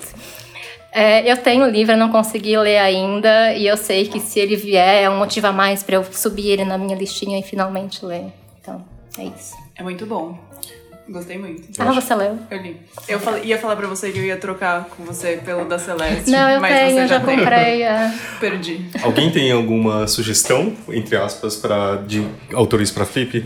Ih, eu não me preparei pra isso. A gente Também pode não. encaminhar É. depois do podcast para eles. A gente pode caminhar pra Josélia, né? Que foi confirmada de novo esse ano como curadora e. Então a Josélia pode ajudar. Então, Tá escutando o nosso eu gostaria podcast. muito que. Eu sei que é meio assim, mas tem dois autores que eu gostaria de que viessem. Estão olhando feio pra Ah, mim. vai, que você vai querer Mura- Murakami Ah, eu, eu na nem Flip. podia adivinhar que ele ia falar do Murakami. Também. Mas o outro é o Ishiguro. Ai, nossa. Mas que também, Eu ia assim, tipo, o, o discurso dele é muito bom. Tipo, Não, ele sempre. Eu adoro as entrevistas dele, então acho que uma palestra dele seria Porque ótimo. é isso, tipo, pra vir pra Flip não adianta só, tipo, você achar que é um, um escritor muito bom. Ele tem que ser um cara que vai falar algo interessante lá na frente. É, eu falando contra mim mesmo, eu acho que o Murakami talvez fosse um pouco. Ele é um- seja introvertido demais, então talvez não fosse o ideal, mas. Tá. Eu, eu gostaria do da Pat Smith. Sim, é um sonho de. Nossa, Eu nem coloquei na minha lista porque eu sei que É, a tipo, a tudo é. probabilidade. Mas é. sei lá, às vezes a gente sente uma energia, né? Clara Dias, você tá pronto Oi. pra segunda lista? Tô. Qual que vai ser a sua segunda lista? Vamos lá. Prevejo felicidade, vai, vamos ver. Ai, acho que não. Clara Dias, me dá uma boa notícia. Vamos falar de série? Vamos falar de série. Muito bem. Eu acho que foi a coisa que eu mais ah, fiz esse ano foi assistir séries. É, começando com Billions. Ai, meu Deus. É, eu Japa? assisti porque vocês dois ficaram falando. Viu só? Não, e não foi só nós dois. Virou uma obsessão também. também. de várias Sim, mas pessoas. começou com vocês dois. É, eu não sei Eu por... gosto também. Eu não sei por que que eu fui parar em Billions. Tipo, acho que eu fui a primeira. Não tenho certeza. Não, também Com não. influência externa. É uma influência externa. Não sabia que eu acho que foi o algoritmo do da Netflix, sabia? Pra mim, ela apareceu porque eu gosto de algumas coisas meio de advogado e policiais e caiu lá. Que não é de advogado Eu nem sei, mas- mas tudo bem. Mas tudo bem, mas é que eu gosto de ver documentários sobre 2008, sabe? Sobre Crash Ah, e sei lá por entendi. quê, entendeu? Enfim, Billions. ah, eu não conhecia o ator porque eu nunca vi Homeland. Homeland. Porém, o outro ator que. Gente, eu sou péssima. Eu fiquei É, pensando eu nisso.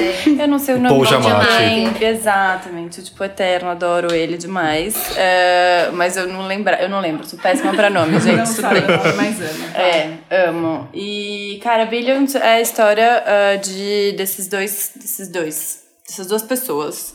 É, e um ah, quer meio caçar o, o outro. Ah, um trabalha com, com mercado, com especulação financeira, com mercado financeiro. E o outro é Um procurador procurador que cuida de crimes do colarinho branco. Exatamente. E aí ele quer porque quer, porque quer, tipo, descobrir, tipo, alguma forma pra. Precisa de uma prova, né? Porque. É, de alguma forma ele quer por. Ele acha que assim, que é impossível esse cara ganhar tanta grana sem ter feito uma mutreta. É meio a premissa essa, né? Então ele vai atrás buscando. É, uma forma de, de, de condenar, de pegar esse cara. E a gente tem também uma terceira figura super importante na história, que é a mulher do Wendy. Além. Wendy. Wendy. Wendy. Mas é mais legal. E ela é a mulher do procurador. A gente falou Isso. procurador? Isso. Falou procurador. É a mulher do procurador, porém ela é meio a psicóloga ah, dos, do- da empresa do outro cara. Então, assim, ela tá por trás, tipo, ela, ela conhece os dois lados da história, apesar deles terem ali um, um combinado matrimonial que não vamos falar de trabalho em casa, Uhum. que isso é muito importante.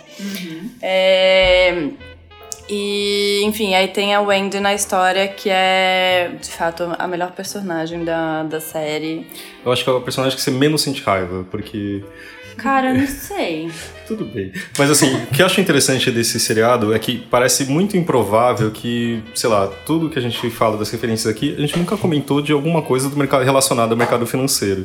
E de repente aparece essa série, só que ela é sobre, acho que não tem o bem e o mal, não tem. Os personagens são incríveis, os atores são muito bons e você consome aquilo de um jeito tão absurdo, sei lá, eu fiquei Você secado. consegue simpatizar com todos os lados, na verdade. né? É, pra mim é mais do que uma série de mercado financeiro. Pra mim é uma série sobre relações, sobre Exato. pessoas. Porque você, enfim, tem de tudo um pouco. Tem esses dois personagens, tem esse casal, o Andy e o outro, e o procurador, que eu não lembro o nome. Você tem o, o cara do mercado que ele pode ser uma pessoa super. À primeira vista, pode ser tipo um cara super ganancioso, não sei o quê, mas tem tipo um coração lado quem, da família. quem A esposa, a esposa né? dele também é bem interessante. um Enfim, eu, a- interessante. pra mim se define a série, assim, não é uma série qualquer, assim, os, os personagens são muito bem feitos e eles têm, tipo, densidade, sabe? Uhum. Eu acho que é uma questão tipo, de você ver até que ponto cada um deles vai pra conseguir o que eles querem ou o que eles acham certo. É. É isso. E nunca é preto no branco, nunca, é tão Nunca. As cores são, são claras. Agora, a segunda temporada estreia no começo do ano que vem. Isso é muito Estamos importante. aguardando. Estamos, Ah, meu Deus. Estamos Vem aguardando logo. loucamente. Acho que vai ser legal. É, a segunda, que eu não tenho certeza se eu assisti nesse ano, porém, eu acho que sim. Sim, eu assisti esse ano. E a segunda temporada estou, tipo, ali na metade do caminho, que é The Crown. Nossa, que série maravilhosa. Não é? A Claire Foy, é, que É atriz ótima, né? Amo, sou apaixonada. E pra mim foi tipo, muito curioso, assim, porque eu não sou aquelas loucas da família real, sabe? Tem aquelas pessoas que qualquer notícia. Você é. Eu não sou louca pra falar. Você fez uma cara como se você fosse. Não, mas é tipo, porque eu me identifico porque eu comecei a assistir Dalton Web. Pode, E tá. aí eu tô muito nessa coisa, tipo, gente, como formação de elite ou como formação real é muito louco. Mas conta. Mas essas notícias de, da família real a gente não procura, simplesmente surge na nossa frente. Pois né? é, ontem. Eu gosto dos corgis da rainha. Será que não é por isso? É, Eu gosto os corgis e Ah os bebês, porque os bebês são Ah, não, lindos. não. Sim. Os corgis. Mais os corgis do que os bebês. É, exato. Mas, ó, por exemplo, ontem eles ah, Tiraram a foto mostraram a foto que é do cartão de Natal, que é, Nossa, eu enfim, perdi essa. meu, procura, é, é Milhões bonitinho, de entendeu? pessoas Mas, viram, né? mas aí eu tava ali, ó, no meu, no, no Instagram, acompanhando aquele momento que você não tem nada pra fazer, vendo, e era, tipo, todas as revistas femininas, todos os jornais, as pessoas, as celebs, tipo, todo mundo postando a foto da família real, cara. Em que é o príncipe com a duquesa e, os, e as criancinhas, entendeu? Tipo, é. uma loucura. Isso hoje, né? Porque naquela época do começo da série era muito mais importante. Exatamente. E é, enfim, os personagens são muito bons. É, a rainha é incrível. É, a primeira temporada, o começo da primeira temporada, você ainda tem o pai dela, você tem o Churchill, que é tipo uma figura maravilhosa. Também super bem interpretado. Muito bem interpretado e, e é muito bizarro, né? Assim, você vê o cotidiano e a intimidade da família real.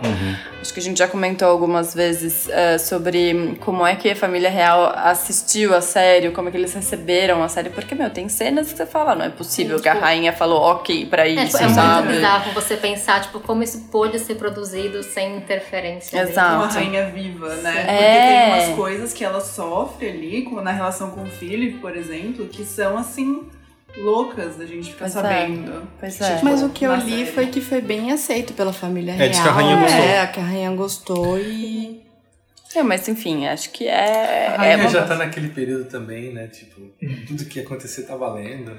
Ah, não, ela não é assim, não. Não, ela é super. Falam que ela é super rígida. É que a gente não, Mas não ela é vê. muito simpática também. Você viu a foto dela tweetando? É, então. Não. Mas é que é o trabalho dela, né? Ela, ela não pode dar opinião sobre as coisas. tipo, é, é isso que é ser rainha. E aí a gente vê as coisas que estão por trás. Não, é uma série, acho que muito humana. Os personagens são. Fala assim, tipo, o príncipe. Tem horas que você quer socar a cara dele. Sim, essa foi a maior dificuldade, porque, tipo, é o Matt Smith, eu conheço ele de Doctor Who, ele é mó legal como Doctor Who, e agora eu tenho que sentir raiva dele. E é tipo, você é casado com a rainha da. Literalmente com a rainha da Inglaterra. E você faz aquelas coisas, aquele desrespeito que ele faz. É, e, e- e fala, fala muito na série, né? É a mulher mais famosa do mundo. Isso nos anos 60, 70. Eu tô no segundo episódio da segunda temporada. É. Em casa lá é uma obsessão também.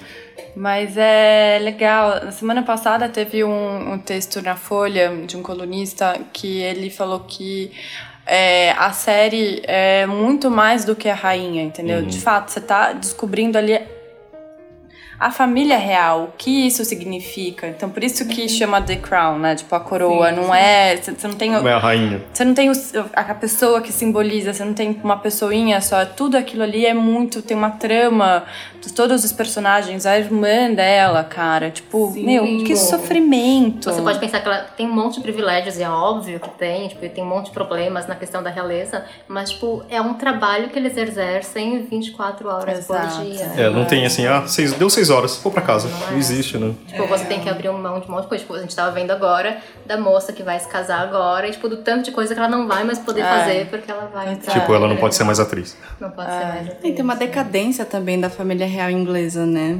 É, pós-segunda guerra ali começa a perder um pouco de importância, né? Não, eles têm também, acho que, menos dinheiro também, menos poder conforme passa o tempo, né? Tem muito mais gente com muito mais dinheiro do que eles, como sei lá, auto- reza a lenda, né? A autora do, do Harry Potter ou coisas assim, sabe? É, mas nesse momento da série eles ainda têm um, um poder, Um né? A- A, prestígio. figura da rainha também ali viajando pra todos os lugares, fazendo o tour da Commonwealth lá. Uhum. O papel que ela tem é super importante. E aí essa coisa das relações de poder entre coroa e governo, né? É, também, exato. Essa, a segunda temporada estreou na semana passada e hum, tem, tem assim, muito da, da- tem uma parte ali bem, bem importante sobre o, o, o Philip, e a relação deles dois, assim, que começam a azedar. E aí você vê, meu cara, tipo, é um casamento, é um marido e uma mulher que tem uma relação ali entre os dois e, porra, tipo, e tem, rola uma crise entre os dois e eles não podem resolver sozinhos essa crise, entendeu? Você tem, tipo, o assessor pessoal dela, o assessor pessoal dele, você tem o assessor de imprensa do, do, do palácio, você tem isso, tem aquilo. Então você tem, tipo, trocentas Ah, pessoas tipo, pra e arrumar o seu casamento, vira fofoca, sabe? que vira notícia e todo mundo começa É. a especular. né? É, Então- não existe opção do divórcio pra eles. né? Exatamente. É uma coisa pública. É isso, não. Essa opção, tipo, não existe. O que, que a gente vai Você fazer? tem que fazer dar certo. Cara, Mas isso ao é mesmo tempo eu louco. vejo como um microcosmo, não sei se dá pra ver, que é tipo de qualquer família, que você tem interferência de pessoas externas, você tem fofoca, você tem tudo. Então acho que existe uma coisa de identificação, claro, com muito menos dinheiro, mas você tem aquilo lá que eu acho que é muito interessante. Assim, no final, acho que os, os atores conseguem passar em alguns olhares, em algumas coisas assim, você fala assim, nossa, meu Deus. É isso. É, eu gosto muito deles e tô na expectativa pra terceira temporada, que a gente vai ter uma mudança aí de personagens, né? Porque, De atores, né? É, desculpa, de atores. É, já que eles vão parecer mais velhos. Então, fica a dica, amigos. É muito boa. E a sua terceira? A minha terceira, é que rolou ali uma dúvida, né? Se é série ou se é documentário, que é sobre os Romanov. É uma série dividida. É, uma- é um, document, é um documentário dividido em três ou quatro capítulos. Eu vi, esse é muito belo. pela BBC. BBC, que tem na Netflix. Que chama mesmo? É, The Empire of the Tsar. Exatamente. E aí, todo mundo também assistiu, né? Veja bem, Né? aqui entre nós. Pô, foi melhor, desculpa, mas aquele livro é muito grande. Não fala assim do nosso livro. Desculpa, o livro é bom. Livros. Temos alguns Temos livros. vários livros sobre o assunto. É mais um do nosso amigo Montefiore. Montefiore. Montefiore, Sim. os Romanov. É, Mas mas é- é uma leitura bem legal, mas a série tava ali prontinha, a menina É. mostrava as coisas. e em cada palácio, né, Clara? Tipo, É, é, é, enfim, ela vai contando pra gente, ela vai até. Enfim, ela vai contando pra, desde o comecinho, assim, do, do, do Império do, dos Czares. É, desde, enfim, da fundação. E é, e é muito louco, porque são muitas pessoas, entendeu? São muitas pessoas que passam ali pelo comando do. é, enfim, da do Império, Rússia, do, do Império Romo- do Russo. Romano? Nossa, Não, não. Quase. É, e é muito bem feito, é muito simpático, assim, a, a- a apresentadora é muito simpatiquinha, ela é espivitada, assim, e vai, passa pra um lado, passa pro outro, mostra, vai até as, as cidades, mostra os, os palácios, as roupas, se Ela põe as veste. roupas, é demais. É, ela experimenta é uma, uma hora que ela experimenta a bebida cara. favorita e ela fala assim, nossa, que coisa horrível, como bebiam isso, é muito boa. É, é muito legal, assim mesmo, assim, é, é muito didático. É. É, você não tem, tipo, tanta profundidade e também nem é essa a proposta. A proposta é, tipo, mostrar é, desde lá do, do começo do, do Império até é, o final e quem são as pessoas, quem são os, os, os comandantes aí. Mas como um seriado, se você vê como série, é, tipo, parece uma série de ficção, porque é impressionante como que tudo aquilo aconteceu e os caras sendo imperadores, é uma loucura, assim, sabe? Cada coisa. Você fala assim, não é possível, alguém inventou tudo isso. É, A gente, quando a gente lançou o livro do Romanov, a gente falou que era tipo Guerra dos Tronos da vida real, né? Porque tanto drama e tanta troca de poder e mortes, não sei o quê, que é quase um- uma Pois ficção. é, não, e aí tem a, a mãe. Como é que era mesmo, cara? Agora, enfim, já faz um tempinho que assisti, eu não guardo muitas coisas, mas. É, a mãe que não queria, que não se simpatizava pelo primeiro filho, e aí queria que o segundo filho que fosse o imperador, enfim. É, Nossa, é tipo, quase gente novela- como a gente, sabe? Quase novela mexicana, Junto né? tudo que há de mais treta, né? Família, é Estado, é dinheiro, ou seja... Poder, cara, Exatamente. poder. Mas eu acho muito legal. E acho que são quatro, quatro episódios, tipo, rapidinhos, assim, que você assiste. Na verdade, não é tão rapidinho, mas Não. é a impressão que dá, que acho que uma hora e É, é meia. uma hora e meia cada episódio, Só que você, mas. sua vida dá uma parada, um- uma pausa nesse momento e você, você quer assistir sem parar, Eu né? achei muito bom, gente. Acho que são as minhas séries favoritas do ano. É, eu posso fazer minha terceira lista porque eu vou precisar sair. Tudo bem. Vai lá, Diana. Qual que é a sua terceira lista? Minha terceira e última lista é sobre podcast, já que estamos em um podcast. Eu escolhi especificamente podcasts que eu acho que podem ajudar a quem quer ser escritor. Agora é hora da verdade. Como assim? Pra ver se o podcast da companhia tá na lista. Podcast é. Eu falei, não são os três melhores podcasts. Ah, tá bom. São os podcasts para ajudar quem quer ser escritor. é muito bem, específico. É, o primeiro é em inglês, se chama 88 Cups of Tea, tipo 88 xícaras de chá. E é uma moça que ela faz entrevista com escritores e agentes literários. É, é mais focado em, em escritores de, juvenil ou fantasia, um pouco de infantil também, ilustradores. Mas tem agentes também literários que eu acho que é interessante, porque a gente não costuma ouvir muito o lado deles também. E é interessante porque tem a parte a, da entrevista que é mais, tipo, todos nós amamos livros, vamos falar aqui sobre como está todo mundo empolgado com isso, conta um pouco sobre como é o livro que está lançando. Mas ela tem muito também uma questão de incentivar pessoas é, que estão querendo escrever seus próprios livros. Então a entrevista entra bastante nessa questão, tipo, de dicas que os escritores ou os agentes podem dar tanto para a questão de escrever o livro mesmo, quanto para uma questão de carreira que queiram construir. Uhum. E as entrevistas são sempre muito, muito boas. Ela é uma entrevistadora excelente e eu recomendo muito porque você consegue tirar dicas ótimas do podcast. É, os outros dois que eu tenho são em português, então, para quem não ouve podcast em inglês. Um deles é o Curta Ficção, que é um podcast também que Uh, ele fala muito sobre é, várias etapas diferentes da escrita, dá muitas dicas e também fala um pouquinho sobre essa parte de, de carreira, tipo, depois que você terminou de escrever o seu livro, o que, que você pode fazer. E fala muito da questão tanto tipo, de publicação tradicional como de autopublicação, da parte de quem escreve contos, tipo, de mandar para revistas, de antologias. É, tem muita dica para quem quer escrever, recomendo bastante curta ficção. E o último é Os Doze Trabalhos, que é um podcast que funciona mais é, com entrevistas, e aí então, de novo, de escritores ou pessoas do mercado. Tem, é, inclusive, a Natália, se não me engano, participou dele, ou do Curta Ficção, não lembro direito, a Natália da seguinte.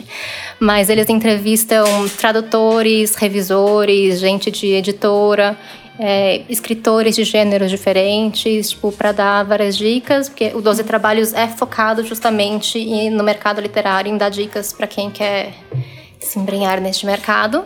E é muito bem feito. Eu gostei bastante agora também que eles começaram um, uma série que se chama Ex Machina, que eles estão meio que criando uma história ao vivo. Então, o primeiro episódio foi o único que saiu por enquanto. Tipo, eles partiram de uma premissa que o, o público deu e eles estão construindo um universo que aí depois, depois eles fizeram o macro do universo e aí no próximo episódio eles vão fazer o micro. Então, eles estão criando... Você está vendo uma história nascer ao vivo no podcast. É muito interessante. Muito boas dicas. Diana. A gente vai dar tchau pra Diana, que ela vai ter um outro compromisso. Tem que continuar Quando a viver o podcast for ao ar já terá passado, mas temos uma live da seguinte agora. Muito bem. Então tá bom, muito obrigado, Diana. Peraí, peraí. Pega o croissantzinho. Depois, tem que, tem que comer. Vai ter que, primeiro podcast, depois comida. É. Work first. É, pronto. Max, vamos pra sua segunda lista, é isso? É, então agora vai ser a lista de leituras do, do micro do micro recesso agora de fim de ano, né? Vamos tentar, né? Opa! Três livros curtos. Dá. Tá, dá. Três livros cursos dá. Mas na verdade Só eu... não pode ser três livros sofrência, intenso. Não, daí não você tem. não consegue sair do, da lama. Não, não tem sofrência. É, O que eu resolvi fazer é porque como eu vou estar com as minhas sobrinhas, Aí. então é uma dica de três livros pra ler para titio, no meu caso, ler com as sobrinhas no fim do ano. Então é maravilhoso, né? Então eu acho que dá pra, pra curtir bem. Então esses são dois, são três livros. O primeiro é, seria o Homem Cão, que é o novo livro do mesmo autor de O Capitão Cueca, que ele cria um novo personagem que é um, a metade de um guarda e a metade de um cachorro, virou um homem cão. E ele é sempre divertido com as piadas e no esquema de tirinhas de quadrinho. É, foi uma dica também do Antônio. Antônio também deu a dica do Também- Omicão. também Ah, deu. não acredito. É que é demais. não, mas é muito livro, bom, né? muito bom. Tudo bem, não. É. E aí aproveitar também para já avisar para as pessoas ficarem ligadas que no fim do no começo do ano teremos muitas atividades do Omicão por aí nas livrarias. Mas eu Fazer vou os- Cadê o barulho de- Faz aí, barulhinho, compareçam, hein? Merchan? Oficinas, oficinas Omicão. Não. Faz de novo. Tá. Agora sim. E aí eu vou ler com, a- com as crianças, então são leituras fáceis, então eu tenho três sobrinhas lindas. E aí o outro livro acabou de chegar também, a continuação, não a continuação, mas uma segunda ideia de discussão, que é o livro Coisa de Menino. Outra sugestão do Antônio. Não tô acreditando. Vamos ver se eles conseguem 3 de 3. Não acredito. Então eu vou, ah, não acredito, não sei Qual que é o seu terceiro livro, Max? Vamos ver. É, eu ia completar com coisa de menina também, que é bem importante para Ah, então já foi tudo diferente. mais Deu duas de três, tá ótimo. Qual foram? Não lembro. e o, o- Tá bom, mas o, o terceiro que eu. Não, mas não tem, tudo bem repetir. Eu acho que só. É, eu acho Só reforça. Só reforça, é verdade. Não, são, é porque são livros bem. No caso do Coisa de Menina e o Coisa de Menino, que é o que saiu novo agora da Ferrari, é bem é, interessante discutir essas questões com as meninas. Principalmente são três meninas que estão crescendo no- agora e estão tomando ciência. Tudo É, bem. Tudo bem, vamos lá. E aí elas. elas. É bom que eu converso com elas sobre isso. Faço, a gente lê juntos livros. É bem. Tio Max. Tio Max e tal. Obviamente tem um momento piscina, praia, etc. Mas tem que ter o momento da leitura também. E tem um outro livro que saiu agora, que é O Mundo Poderia Ser Melhor. Que é um, um livro muito fofinho. Que é- o autor faz o é, Marcelo Marcelo Tolentino. Tolentino. Tolentino. Marcelo Tolentino. Ele faz uma brincadeira que o mundo poderia ser melhor se. E aí, várias situações que ele mostra no livro. E eu acho que é bacana. É um livro bacana de ler. Com, to- com... Como as meninas têm idades diferentes 2, 4 e 7. Então é um livro que dá pra conversar com todas elas juntas. Que isso é bem importante pra evitar confusão. Legal. Boa dica. Né? E ele também é ilustrador do blog do Letrinhas. Ele também é Ah. ilustrador do blog do Letrinhas. E, e é isso, são os três livros né, que eu tinha, que eu te selecionei para livros de fim de ano, de micro recesso de fim de ano com os sobrinhos. Muito bom a lista. Essas listas são muito específicas. Muito. É que tem muito, tanta. Eu imaginei que ia ter tanta lista boa aqui que. Não, mas tudo bem. Foram, foram ótimos. Agora, não é lista, mas eu vou pegar para tentar ler o, o livro do Jô. Agora, nesse recesso, vou começar a ler o livro do Jô, que é bem interessante também, segundo a Clara. Vamos ver. Clara, quer fazer sua última lista? Quero. Clara gostou da brincadeira. Deixa eu pegar o uísque aqui, peraí. Não, gente, é um pouco assim. Ai, pera. Um minuto. Tá, desculpa. Trabalho! Ah. É, eu, eu sinto muita dificuldade, assim, de fazer as listas. Que eu tenho poucas. Enfim, não guardo muitas coisas na cabeça, assim, sensações e tal. É, mas resolvi fazer os três melhores discos do universo hipster. Ai, ótima! A grande expert no universo. três, não tem como. Pois é, eu Foi fiz difícil. aqui uma lista com seis. Clara, não pode Mas roubar. Eu, então, mas aí eu tava aqui fazendo a seleção dos, dos, dos três melhores. Só pra Ótimo. saber, a Clara é uma referência hipster interna. Ela sempre conhece, antevê as, as É tendências uma do... trendsetter. É uma trendsetter. hunter. Ela, inclusive, começou a falar que não vai ser mais top, vai ser Prime. Eu Esse é um universo que não é o da Clara. Nego essa informação. Porém, enfim, vamos lá. Vamos lá. E aí, ah, os três discos que foram lançados esse ano e que hum, eu escutei pra caramba. E isso não quer dizer assim que. é, Tipo, eu gosto, eu gosto. Gosto mesmo, confesso. Mas. ah, tem outros discos que eu gosto mais, mas já que estamos falando desse recorte hipster, universo, bolha. Bolha Zona Oeste. Escola É, construtivista. exato. Waldorf. Estamos falando aí desse universo. Então, Desconheço. Ninguém conhece. Né? Humanas, né? Sim.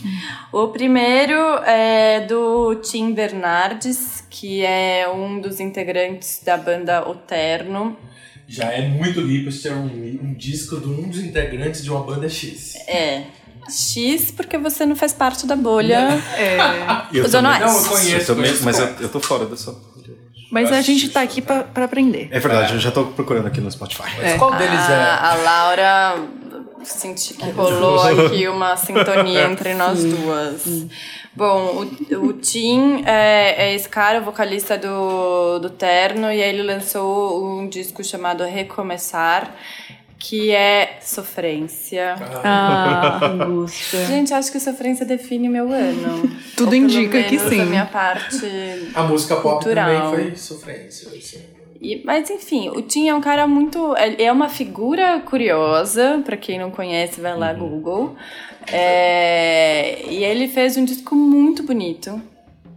Que, mas que é isso, tem, tem muito sofrimento, tem muita angústia, como, como a Laura falou, mas é, é daqueles, sei lá, que você fica ouvindo e pensando na vida, pensando na música, pensando na vida, e pensando na música, e você vai nessa, assim. Eu entrei, entrei forte no.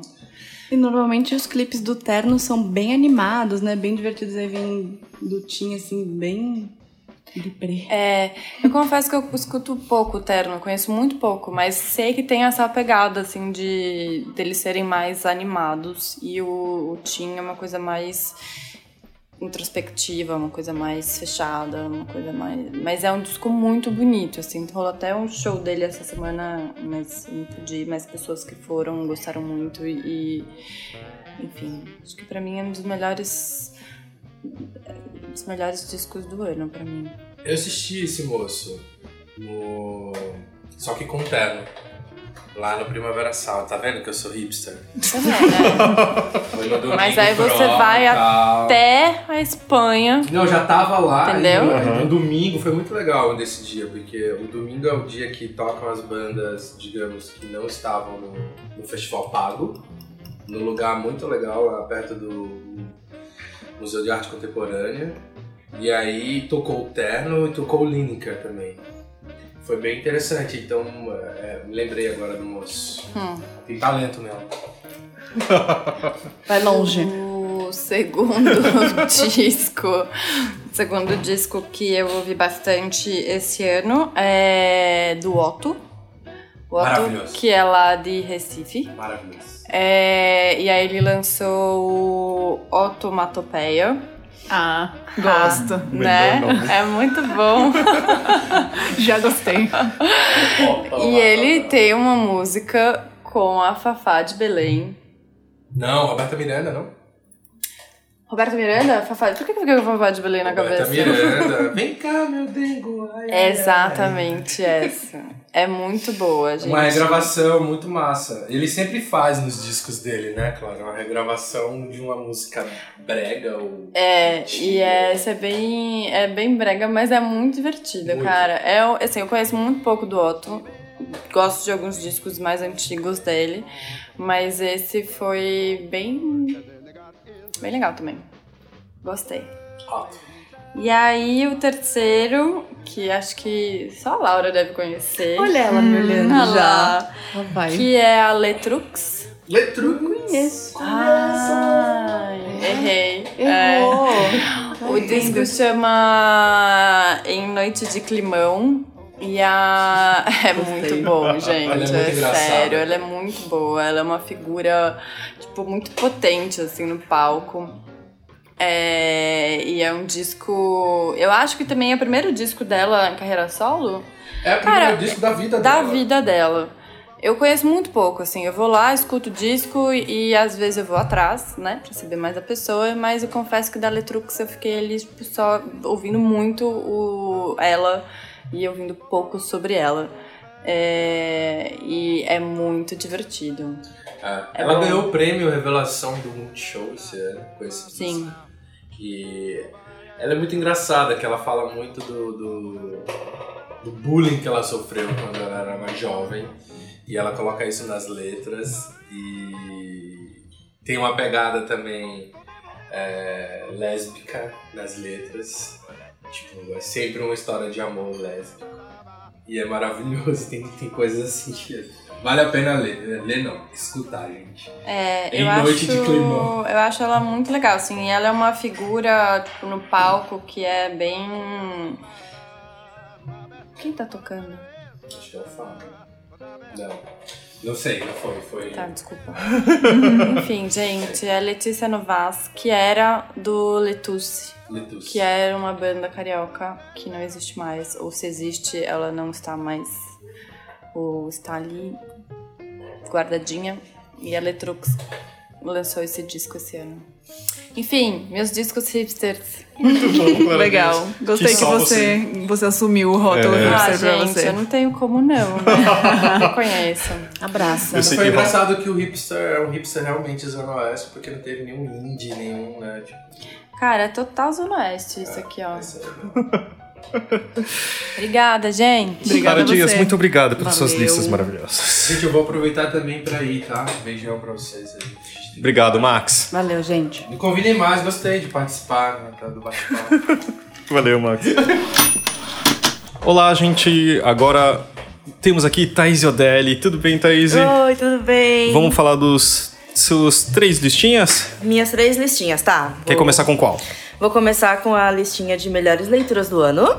Hum. Que tem coisas que nem saíram ainda aqui no Brasil, mas sai ano que vem. Então vocês já podem Ai, botar a, na gente, lista. a gente já imagina qual que vai ser. Eu acho que- Então, quem acompanha este lindo podcast ano desde o começo sabe que eu falei de um livro no ano passado, que era Homo Deus. Esse ano eu tenho meu novo Homo Deus.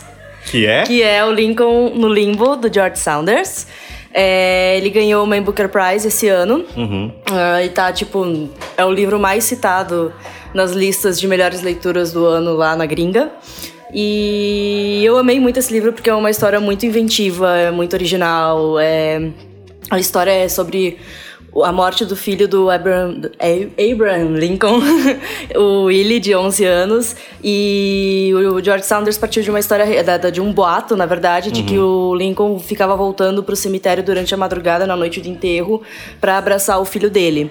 Então ele ele ah, colocou tipo a história dentro do cemitério onde o Willie foi enterrado e ela é toda narrada por fantasmas que estão tentando ajudar o Willie a passar, seguir em frente depois da morte.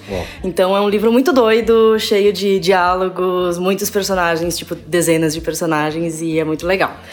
Então é minha leitura favorita desse ano e a gente lança em março do ano que vem. Desse isso. ano, tanto faz. Em 2018. Em 2018, março de 2018.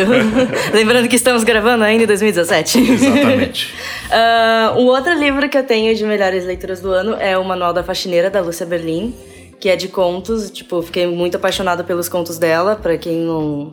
A gente tem o podcast, né, só sobre a Sim. Lúcia, mas era tipo uma autora que usava muito da, da vida real dela pra escrever uns contos.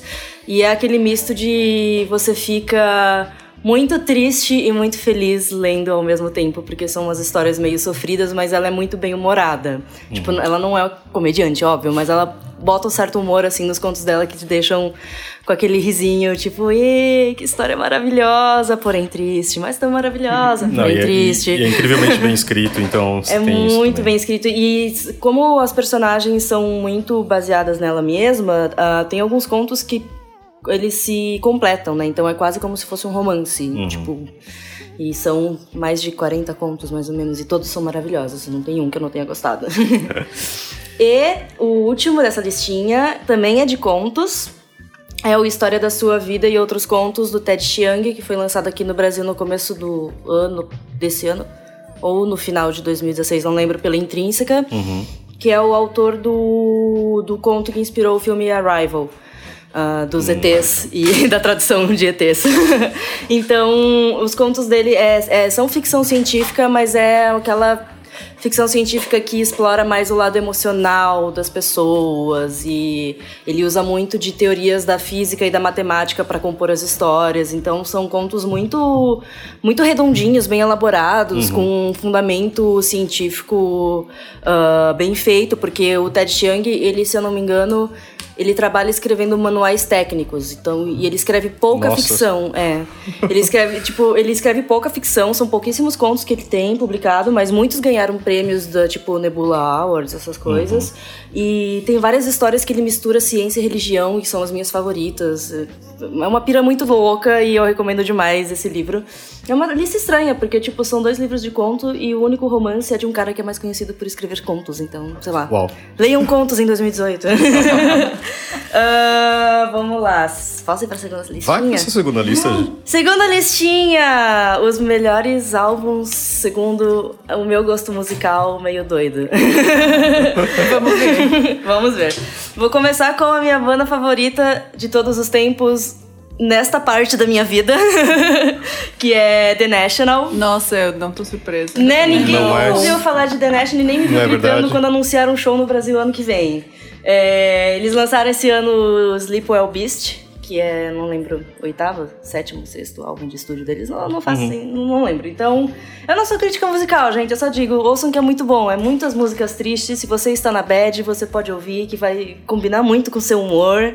É, no começo do programa a gente falou da escala Alegria de Viver, Fardo de Viver. Eu acho que esse tá. É puro fardo de. To, to- todos esses livros, todos esses. Os autores que eu vou indicar depois e todos esses álbuns são um fardo de viver, porque apesar. O, o Paulo já esteve aqui? Já, Já. esteve. Então, o Então, Paulo já é a rainha fardo de viver, mas eu estaria talvez em segundo lugar.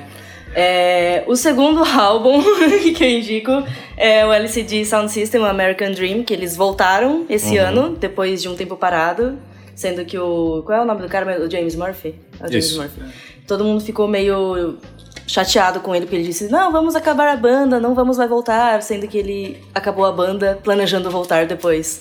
Opa! Bem desgraçado, né? Mas enfim, o importante é que ele voltou com um álbum muito maravilhoso, também farto de viver, tem com as letras daquelas aquela coisa meio quero estar dançando, mas quero estar chorando ao mesmo tempo, pois é assim que é, né, o som da banda. Sim, definiu bem. A melhor definição. E o terceiro é o Pure Comedy do Father John Misty, que não é padre, apesar do nome, mas também é, é um álbum que fala bastante sobre. Quer dizer, minha percepção, né? Ah, da, da relação do homem com religião, com entretenimento, de como a gente é meio escravizado pelo entretenimento e tudo mais. E são umas músicas bem tristes também, gente. Desculpa. Mas pode deixar, é, todas as. Quase. Praticamente todas as listas que a gente tá falando são faro de viver. Exato. Será É, que a seleção pra trabalhar aqui na Companhia das Letras é o fardo de viver? Eu acho que é um critério que a gente leva muito a sério. Eu acho. Tanto É. na seleção de livros quanto de funcionários. A Júlia tá aqui do lado chorando já. Eu não sei se ela tá chorando ou tá rindo. Vai saber. Você tá querendo disfarçar a alegria de viver. E você quer falar sua última lista, Thaís? Sim. A última lista é de três escritoras que vocês todos, se ainda não leram, devem ler Uhum. no próximo, neste ano, barra, né? Em 2018. Em 2018. É, a primeira é a Zadie Smith. A gente já tem alguns livros publicados dela aqui na editora. E ano que vem sai o mais recente dela, que é o Swing Time, barra Ritmo Louco, que é o que ficou aqui em português. Que é por causa do filme Ritmo Louco, tá, gente? Alguém, É. alguém vai escrever um e-mail, alguém vai falar na rede social, mas. Com certeza. Já, já falaram, já falaram, É, né? já é. Então tá. Já divulguei essa semana no, no Facebook, já rolou isso. É, é uma autora que eu tinha lido quando a gente lançou aqui, eu tinha curtido, mas não tanto assim. Daí fui ler de novo e fiquei maravilhada com o jeito dela escrever. E a gente não tem mais o White Teeth, né? Mas infelizmente, mas tipo, é um outro livro maravilhoso dela. E esse ritmo louco que chega ano que vem, eu acho que é um dos melhores que ela lançou. E é muito sobre.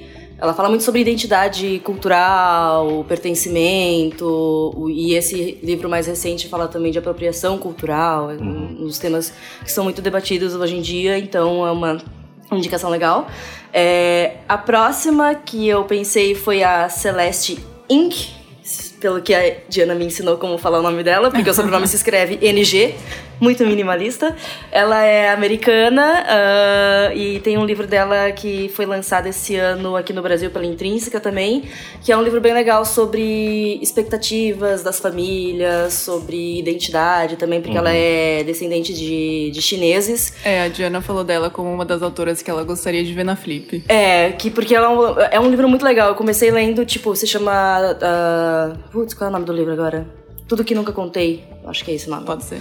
É, é uma menina que desaparece e suspeitam que tenha sido um crime, mas não, não foi um crime e tudo mais. Então é a relação dela com a família, com as expectativas da família, que o pai dela pensava que ela seria uma pessoa super popular, do jeito que ele queria ser quando era jovem, mas não era por causa da aparência dele. A mãe dela queria que ela fosse uma médica brilhante, porque quando ela era jovem ela queria ser médica e largou tudo porque ficou grávida e casou. Então é muito um, um livro bem pesado sobre expectativas da família, uh, sobre comunicação e tudo mais. E tem um livro que ela lançou esse ano lá fora, o Little, Little Fires Everywhere, que também tá nessas listas de mais lidos. É tipo melhores leituras do ano, então é uma uhum. autora muito bacana para conhecer. E por último, a Sally Rooney, que a gente lançou pela Alfaguara, uh, que é uma escritora de 20 e poucos anos irlandesa. Ela ganhou o Young's Writer, eu acho que é um prêmio lá de fora também para livros de estreia. E a, a Alfaguara publicou aqui no Brasil Conversas entre Amigos que é um romance muito legal, muito moderno. Eu gostei bastante da forma que ela fala sobre as relações atuais, sabe? Tipo, tudo acontece por meio de mensagens, tudo. As pessoas não falam muito bem dos seus sentimentos porque ficam naquela expectativa de tipo, ah, vão me achar meio idiota e não sei o quê. Então, é um livro muito sobre romances modernos, assim. Então, e uma autora que escreve muito bem, apesar de jovenzinha ser o primeiro livro dela. Ótimas listas, Thaís. É isso, é. Muito obrigado. Thaís.zip, né? é isso aí, gente. Essa foi a primeira parte das nossas listas, que são os melhores do ano. Adoro essa parte do ano. Não gosto tanto de uva passa, mas de lista é a melhor coisa. O que, que você tá rindo? O que vocês estão rindo, né? Então é isso aí. Obrigado, gente. Semana sim e outra também. A gente se vê por aqui toda quinta-feira. Valeu!